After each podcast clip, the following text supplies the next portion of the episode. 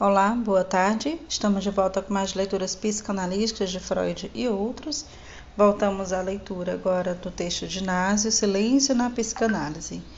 É, vamos ler o primeiro texto da terceira parte desse livro, onde a terceira parte ela começa, ela vai tratar sobre o silêncio entre o ato e a palavra. E o primeiro texto dessa terceira parte tem o tema A Ruptura do Silêncio. É um texto de Sylvie Lepolite e é um texto que começa a partir da página 121. Quem desejar acompanhar comigo, o livro é O Silêncio na Psicanálise, inicia na página 121. Inicio a leitura. Dedo em riste. Ele riscou um traço rápido sobre o vidro embaçado, não sem que visse aparecer e flutuar diante de si um olho feminino. Quase soltou um grito de susto, mas era apenas um sonho dentro de seu sonho. Recompondo-se, o viajante constatou que, refletida no espelho, estava a imagem da jovem assentada do outro lado. Cava, Cavabata, país de neve. Os analistas falam um pouco de seu silêncio, ainda que ele constitua provavelmente o ato mais comum de sua prática. Teria por isso adquirido as características de uma banalidade, mesmo de um simples método ou convenção, isso só poderia acontecer pela invalidação da negatividade essencial em que o processo analítico se sustenta. Pois se o silêncio se faz evidência, em nossa opinião não é mais o silêncio analítico. Precisamente, o silêncio do analista ajusta-se ao eco de seu próprio lugar, e para aparecer na negatividade do ato analítico, ele não pode se reduzir ao calar da pessoa, do analista. Esse lugar, que Lacan designa como o dom do morto, só toma de fato sua consistência por fazer surgir outros lugares, cuja natureza não determinaremos e também algumas fantasias. O lugar do analista, como seu silêncio, possui a qualidade de uma sombra, que ao delinear desperta e revela certos atos psíquicos, assim como a perspectiva de uma incógnita. Na sombra desenrolada pelo silêncio do analista, nascem novas formações capazes de renovar os dizeres. Entretanto, as formações despertadas por esse silêncio não são todas equivalentes, talvez não sejam todas iguais quanto a cumprir tal renovação. Tentaremos distinguir algumas figuras e refletir sobre as condições do aparecimento de um silêncio que conservaria as qualidades de um ato analítico. Primeiro, lugares revelados pelo silêncio do analista. Se enfocarmos a posição do analista a partir da função de seu silêncio, perceberemos que menos, pelo menos dois lugares que se recortam em negativo ao do analista. Primeiramente, o do outro, quando analisando tenta responder ao enigma do desejo desse outro, e o analista não se toma por destinatário direto de uma mensagem. O silêncio do analista cava o leito do outro, convidando o analisando a produzir as respostas que ele propõe à suposta mensagem de outro. Dessa maneira, analisando pode desenrolar o texto e as ações pelas quais se suspende e se alina no desejo suposto do outro que ele modelou. O silêncio do analista encontra aqui sua pertinência pelo seu próprio poder de relançar outra vez o desejo significante do analisando, sem jamais fixar qualquer significação. E toda sedimentação de significação daria, evidentemente, a esse outro uma inoportuna consistência imaginária interrompendo simultaneamente os novos percursos do desejo na língua. Pois, evidentemente, quando solicita o aparecimento de atos psíquicos, dizeres, sonhos e lápis, que engendram novos cadeias de representação, o analista deseja. Se ele convida o seu aparecimento no analisando, é por se prestar ele próprio mesmo, renovando constantemente as qualidades de seu silêncio, pela mobilidade de suas ações mudas, Contra toda postura ou decisão voluntária, voluntarista, o médico do analista se produz igualmente em ato. À medida que seu silêncio abre lugar ao outro, o analista se encontra incessantemente deslocado em seu próprio silêncio. Ou diremos ainda que ele encontra um novo silêncio ao ser desalojado do precedente, uma vez que escuta sem fixar uma significação e mantém a perspectiva da equivocidade dos significantes ao ponto de fuga que perpassa pelo silêncio do analista, corresponde do analisando o advento dos dizeres novos. Da mesma forma, ao não saber que repousa no âmago do silêncio do analista, prende-se à verdade pontual do analisando. Outro lugar indicado pelo silêncio do analista, o do real como incognoscível e irredutível. O real como incógnito ou como falta de representações causa por si mesmo o desdobramento das imagens e dos símbolos. O analista, evidentemente, está excluído desse real opaco e seu silêncio aparece, entre outros, como um eco longínquo desse real. Apresenta-se como um limite e como um véu diante do real. Designa essa falta irredutível pelo limite que testemunha e, no entanto, vela com seu tecido.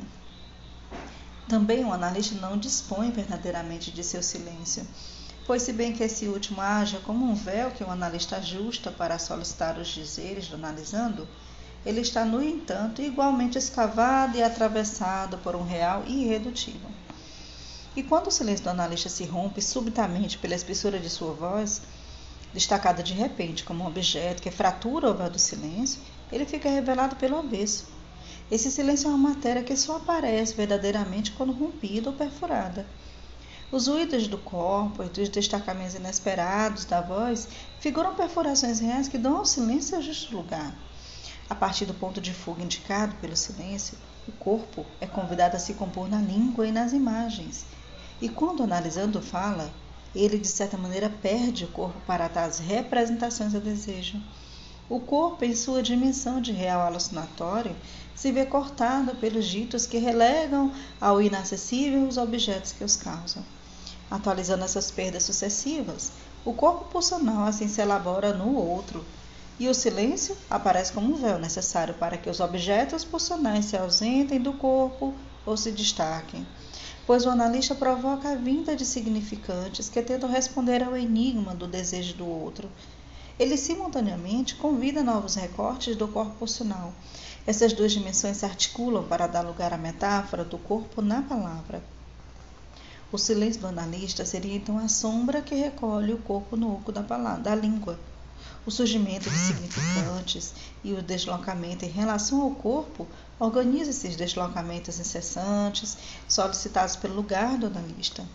O silêncio do analista subordina o domínio do corpo ao dos dizeres para si mesmo e para o analisando. E finalmente pensamos que o silêncio do analista toma o valor de um ato analítico quer dizer, relança a palavra e o desejo sem fixar um significado, com a condição de que o analista se desloque sem cessar em seu próprio silêncio. O lugar do analista se encontra suspenso a essa mobilidade e assim revela outros lugares.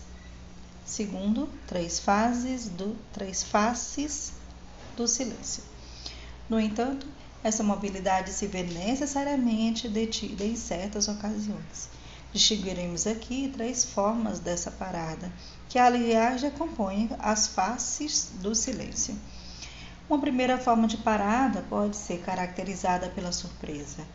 É o momento do aparecimento de uma formação do inconsciente de uma palavra de verdade, que nomeia e separa o que está confundido. Essa parada se apresenta como um produto de deslocamentos mais particularmente enfocados aqui como metáforas e por si mesma relança novos percursos simbólicos. Trata-se, portanto, de uma parada pontual que marca uma nova inscrição do corpo na palavra. Esse ato revela pelo avesso o silêncio como um lugar onde se forma uma palavra inédita. Uma segunda forma de parada pode ser entendida como a cristalização. Segundo a lógica da fantasia, Trata-se de um ato pelo qual o sujeito provoca uma parada nos trajetos de seu desejo e se simboliza num lugar de objeto. Frente ao enigma do desejo do outro, ele se mobiliza numa fantasia. É o caso, por exemplo, de um aspecto do amor de transferência, que Freud considerava ao mesmo tempo como um obstáculo ao trabalho analítico e como um de seus elementos determinantes.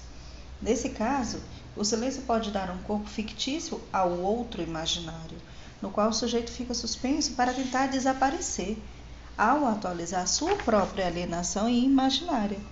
Também o analista se desloca, a fim de que as surpresas corroam progressivamente essa cristalização.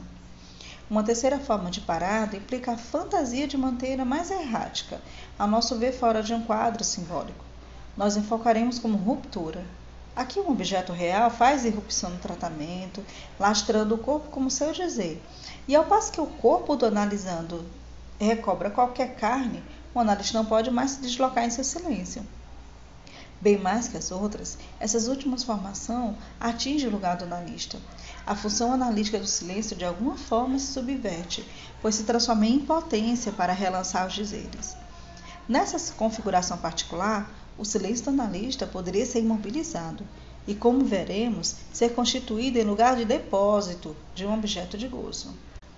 Consagraremos a sequência de nossa exposição a essa formação, pois ela nos permite interrogar as condições nas quais se produz um fracasso da negatividade do silêncio analista. Ao prestar atenção às qualidades desse silêncio, somos levados a situar tais formações como tempos de ruptura no campo da escuta do analista. A noção freudiana de ruptura, que pertence ao registro econômico da metapsicologia, designa uma modalidade particular de fracasso de divisão fora-dentro, e a fronteira arcaica do fora e do dentro figura uma primeira organização narcísica que orienta o jogo pulsional. Por que considerar de maneira privilegiada a questão do silêncio analista? É que nos parece que certas formações podem ser detectadas em primeira mão nesse lugar. A marca impressa de certas ações do analisando pode aparecer em primeiro lugar ao nível de uma consideração do silêncio do analista.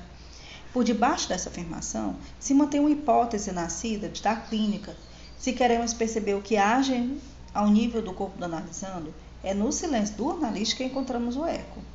Uma separação fora-dentro vacila de maneira insólita entre o analista e o analisando, quando se desenrola esse campo do alucinatório no qual o corpo se infla como objeto de gozo, em vez de elaborar nas palavras.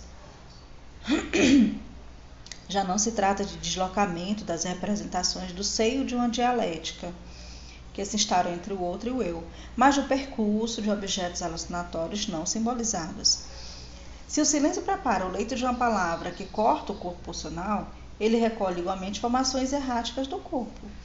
Assim, quando analisando se imobiliza numa posição de objeto que não se sustenta de imagens, e quando sua palavra cessa de ausentar a carne, o silêncio do analista poderia encontrar-se como que ocupado por uma formação alucinatória. Quando o analista percebe que não pode mais deslocar-se em seu silêncio, ele pode pensar que alguma coisa está prestes a siderar e que talvez só mais tarde apareça sob a forma de uma passagem ao ato ou de um acidente somático. Alguma coisa se massificou no tratamento, quando o corpo não é mais transportado ou transferido nos dizeres que o cortam e o assentam. Dizemos que analisando reencontrou um corpo possível do silêncio do analista Terceiro, uma sideração do silêncio. Quando o do analista se vê assim imobilizado ou capturado, não é o lugar do analista que vacila? Como se ele deixasse de garantir a tomada de uma perspectiva de um real impossível. Esse último pareceria fazer retorno do lugar do silêncio para siderá-lo. Como se, ao tomar o véu do silêncio pelo próprio buraco do real, o analisando tentasse preenchê-lo. Do ponto de vista do gosto também, essa imobilização figura um ato bem-sucedido. O analisando pode cessar de desejar. Ele faz o outro se calar, ao lhe entregar uma espécie de oferenda. E a oferenda não é a perda. O corpo se engolfa no silêncio do analista para sacrificá-lo. O sujeito já não brota seu fracasso em dizer o real, mas analisando, o analisando ocupa o lugar de um objeto e tenta obturar o buraco do real fora de todo o quadro simbólico. Podemos então nos perguntar sobre quais são os atos ou as palavras de analisando que aprisionam o silêncio do analista, ou ainda qual silêncio do analista consuma de alguma forma esses dizeres do analisando. Abordaremos o seguinte aspecto dessa questão. Sem dúvida, o silêncio deixa de ser ato de relançamento dos dizeres e do desejo precisamente quando não mantém mais para si próprio a perspectiva de um real excluído. Como se da posição e pela posição do analista, a distância entre o véu e o real do silêncio pudesse ser reduzida. Esse silêncio estaria então prestes a adquirir a densidade de uma certeza? De fato, pensamos que se o analista cessa de se deslocar de seu silêncio, ele não pode mais escutar verdadeiramente nem inventar pois escuta-se a trama do deslizamento das representações do analista, que se surpreende a compor e a decompor sem descanso a partidura dos dizeres analisando. Por outra parte, se o próprio analista está submetido a uma regra de silêncio ou a um voto de silêncio, ele solicita a tentativa mística de um sacrifício ao mistério do outro, pelo qual o analisando poderia se identificar ao dejeto ou ao gosto desse outro. Diremos de forma mais geral que depósitos de gozo oferendas do analisando podem se fixar no ponto de mobilidade que está no bojo do silêncio do analista. Entende-se esse ponto de mobilidade que pode consagrar um saber ou designar a perspectiva de um ideal a atingir, como o lugar onde o desejo analista não está mais operante em seu silêncio. Entendemos da mesma maneira esses momentos de tratamento em que o silêncio perde seu valor analítico, pois que somente uma intervenção ajustada teria o poder de relançar os dizeres. Assim, diante de agir, do agir constitutivo de certas palavras analisando, o silêncio do analista toma a consistência de uma resposta que tem um valor de recibo, quando pensa significar um objeto de não recepção, o analista às vezes ratifica sem querer certo depósito. Falamos de formação de depósito na medida em que certas palavras como estatuto de ações comportam a dimensão de oferenda pela qual analisando constitui o analista como portador de uma carga, ao passo que ele mesmo desaparece. Com efeito, distinguimos efeitos diferentes modalidades de ação na palavra do analisando. Por exemplo, as suspensões da voz, um ponto determinado que dão corpo à representação do analista, ou ainda certos gestos que atingem o corpo por um enunciado performativo e fundam a ação essencial da transferência da dimensão da fantasia. Em nossa opinião, essas ações figuram pontos de ancoragem da atividade pulsional que recolocam em questão a elaboração do corpo na palavra. São tempos privilegiados de irrupção do sexo, de irrupção do sexual que de alguma maneira leva à incandescência das próprias ações, que sustentam a fantasia e levantam as associações que incitam os lugares de infantil. Ao contrário, outras formas de ação na palavra não efetuam mais do que uma descarga, incapazes de relançar outras ações do corpo na palavra, ou seja, o próprio movimento do desejo. E agora abordaremos o segundo aspecto da nossa questão, quanto às ações analisando que imobilizam o silêncio. Pensamos de fato que no silêncio do analista pode estar deslocado ou estar conservado um excesso.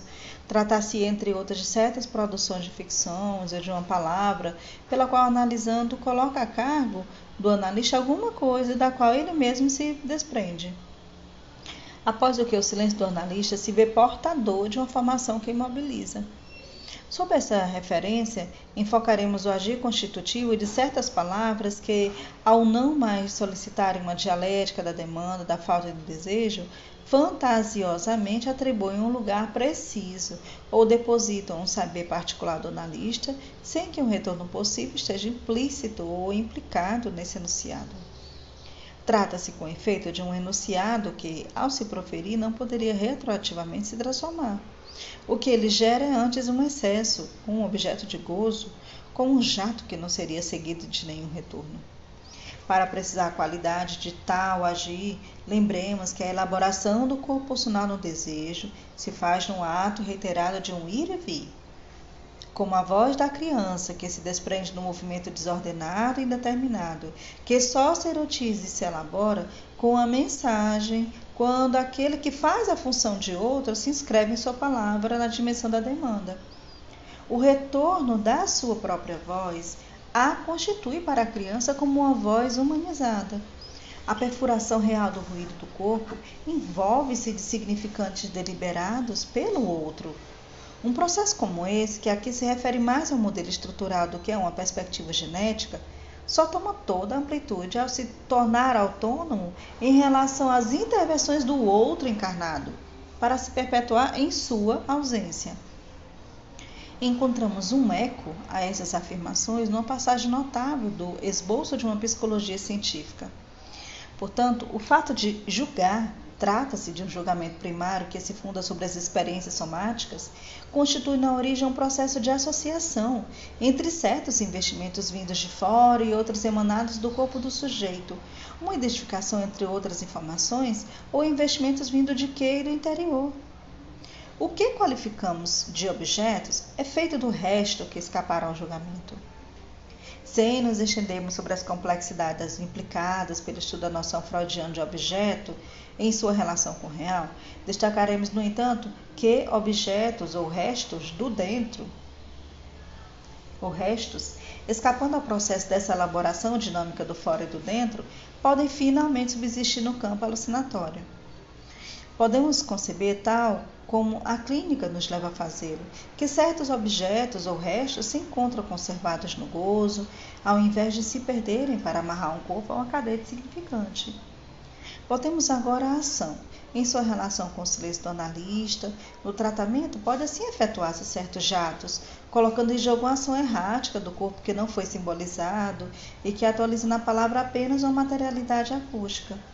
Produz-se um objeto de tipo alucinatório que interrompe o movimento do desejo e dá ao corpo a opacidade de seu gozo.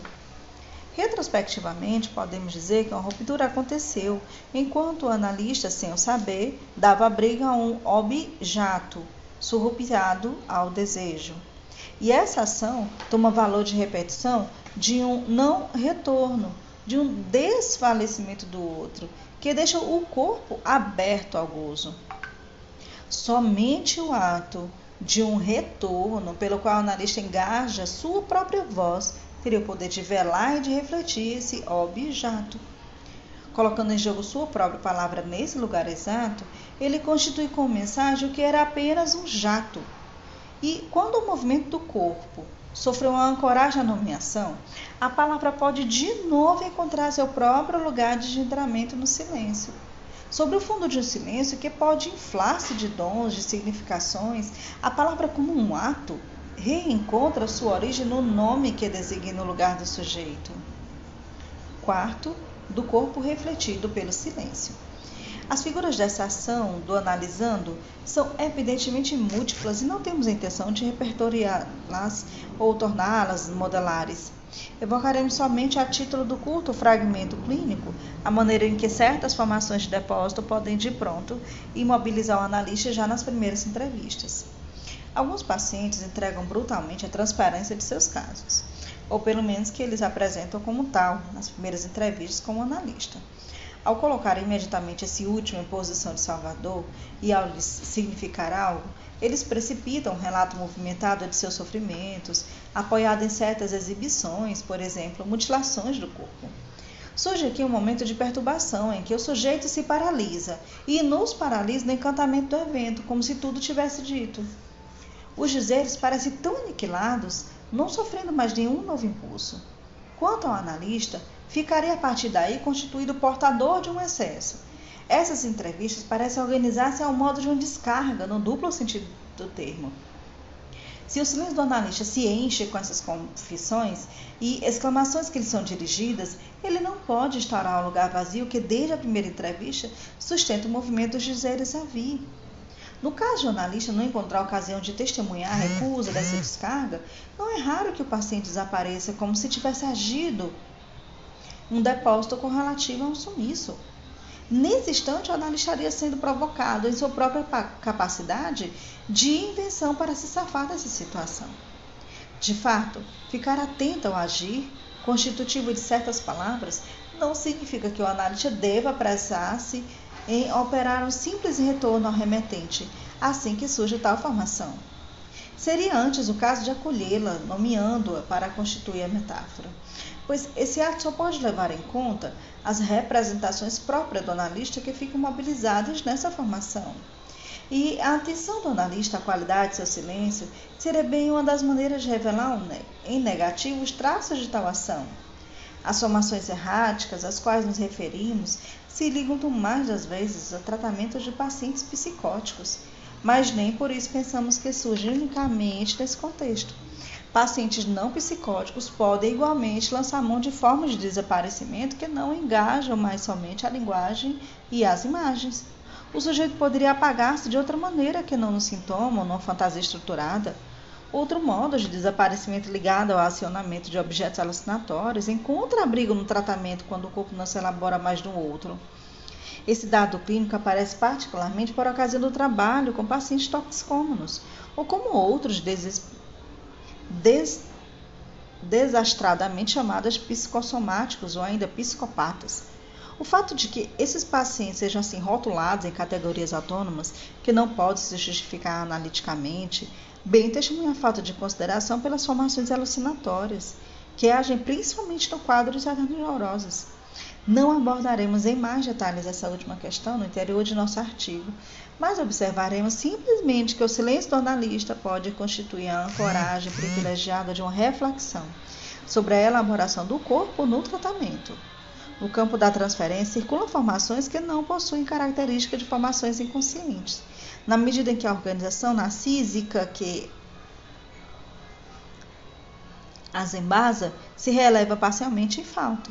Elas dizem respeito antes aos percursos insólitos de abjatos alucinatórios, objatos alucinatórios, alguns movimentos bruscos que testemunham a falta de elaboração do corpo funcional. E para abordá-las, não temos nenhuma necessidade de apelar para as categorias duvidosas, tais como a oposição simplista entre o verbal e o não verbal, ou entre o ouvido e o sentido.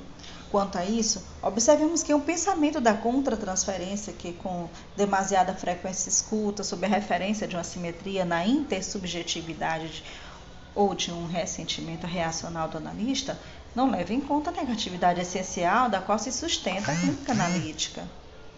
E a questão do silêncio do analista pode precisamente contribuir para afundar a forma diferente do pensamento dessa clínica. O silêncio do analista deveria ajustar-se, em primeiro lugar, ao eco das ações do corpo da palavra. Mais precisamente, o analista zela em sua escuta, para que o corpo encontre seu lugar na língua que o nomeia, sobre o fundo do silêncio. Também o silêncio do analista vem primeiro colocar-se como superfície que reflete as ações do corpo, para romper no instante que deve agarrá-las na língua e às vezes revesti-las de imagens inventar os dizeres que fazem o silêncio ressoar. Entretanto, essa função fundamental do silêncio revela-se primeiro para nós por seu fracasso, e sim, e numa posteriori. Outros exigem todo o trabalho de ajustamento do silêncio do analista, principalmente a partir de sua voz. O corpo vai se elaborar na sombra estendida pelo silêncio do analista. Se destaca se este destaca os objetos funcionais necessários ao processo de amarração do corpo, nos dizeres analisando. Ao tomar de empréstimos uma metáfora fotográfica, diremos que certas formações alucinatórias aparecem como tais de um banho que as revela. E o silêncio analista possui essa qualidade. Ele se zela pela própria mobilidade. Os movimentos de uma elaboração essencial do corpo podem então esboçar-se na transferência, para que o inconsciente em seguida tenha como abrir seus efeitos à palavra. Finalmente, se a questão do silêncio analista se encontra geralmente revestida das características da evidencia ou relegada ao código de savoir-faire, em nossa opinião, ela levanta de preferência opacidade capazes de desarranjar certos modelos. Fim do artigo. Próximo artigo, o silêncio, um mais de palavra de Xavier Aldoar, que encontra-se na página 137. Obrigada a todos que continuaram até aqui. Lembrando que os nossos podcasts também estão em todas as plataformas digitais, inclusive Spotify.